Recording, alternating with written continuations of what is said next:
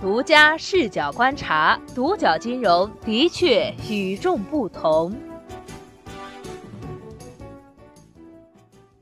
本期我们一起关注的是读懂贷后管理，如何合规高效的进行贷后管理。随着用户增加、规模扩大，越来越多的逾期和坏账无疑会给平台带来很大的贷后管理负担。如何高效合规的进行贷后管理，成为行业普遍重视的话题。近日，多小金融参加了牛耶学堂主办的消费金融场景设计与风险管理培训会。会上，拍拍贷贷后策略负责人陈伟博士在现场分享了大数据和人工智能在贷后管理中的合规高效应用，干货颇多，与大家一起分享。如果果大家看完以后觉得还不过瘾，欢迎到微信公号多角金融后台回复“干货”加入交流群。主要观点如下：一、从长期来看，互金行业贷后部门是成本部门而非利润部门，是执行部门而非风控的核心环节。二、逾期早期催收与勤奋有关，拨打越多回款越多；逾期后期通话时长与回款率的相关性不明显。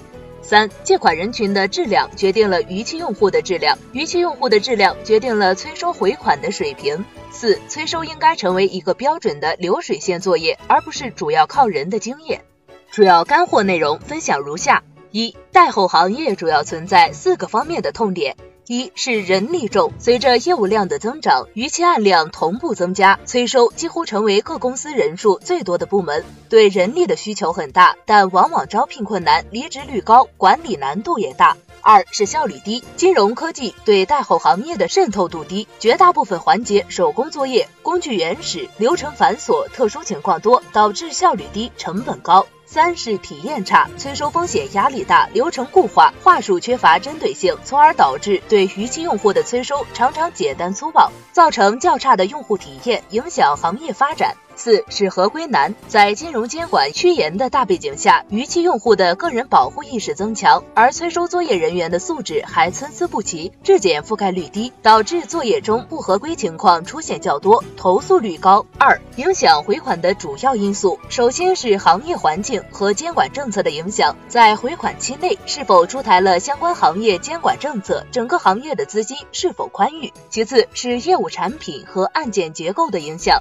比如新产品。上线、成交计划调整、新流量渠道引入等对产品结构造成的变化，以及每月新老案占比的不同、新案分布的差异，也会影响到回款。第三是风控政策的影响，比如多头借贷、逾期历史和风险评级等方面是否进行了政策上的调整，是否出现了大规模的团体欺诈事件。第四是催收执行的影响，催收过程中的经办成熟度、经办复核、催收策略调整等，也都会影响到回款效率。最后是突发事件的影响，比如法定节假日等因素会对当月的回款造成一定影响。三、贷后策略的研究方向六点：第一是用户分群，根据用户贷后风险、价值和人口属性等维度区分客户，便于针对不同还款意愿和能力的用户采用差异化的催收方式。第二是触达策略，根据客群属性和行为习惯等维度，选择差异化的触达客户策略，避免将资源浪费在容易还款的客群和无法促成还款却容易导致客诉的关联群体。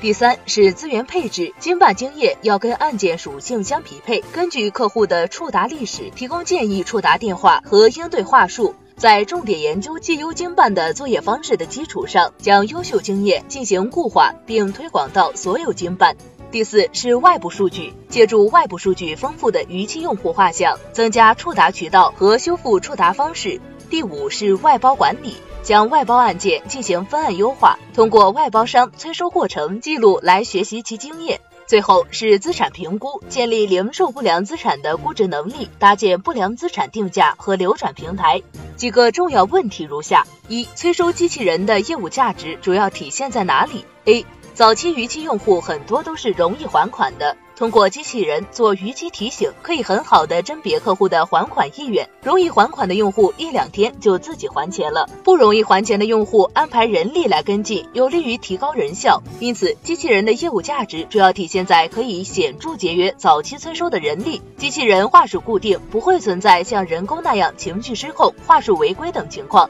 使得业务更加合规，用户体验大大改善。机器人也不像人那样会有精神疲劳的情况，作业稳定高效，过程记录准确，策略调整可以很快上线，不像人工作业需要培训、宣导质检。二、机器人在早期催收应用中的效果如何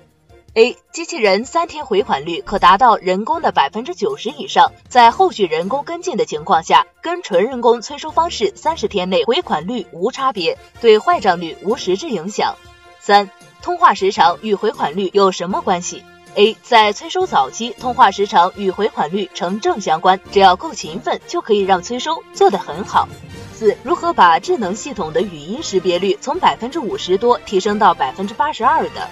？A，这主要是因为语音识别当中有一个应用场景的问题，比如我打电话咨询牛音学堂的课程，如果是用某些公司公用 API 的语音识别来进行识别，不一定能识别出来，这是一个专用词汇。我们之所以能够把语音识别的效率从百分之五十提升到百分之八十二，就是因为与催收过程进行了良好的结合。在催收的场景中，接通后的对话就是提醒借款人尽快还钱，如有疑问，请联系客服等，场景性很强。在识别不出来的部分，会重点分析客户对话中有哪些常见问题或者术语没有包含在我们的算法中，用这部分对话优化我们的模型，不断提升识别率。以上就是干货分享的主要内容了。关于贷后管理，你还有什么想说的？留言区聊一聊吧。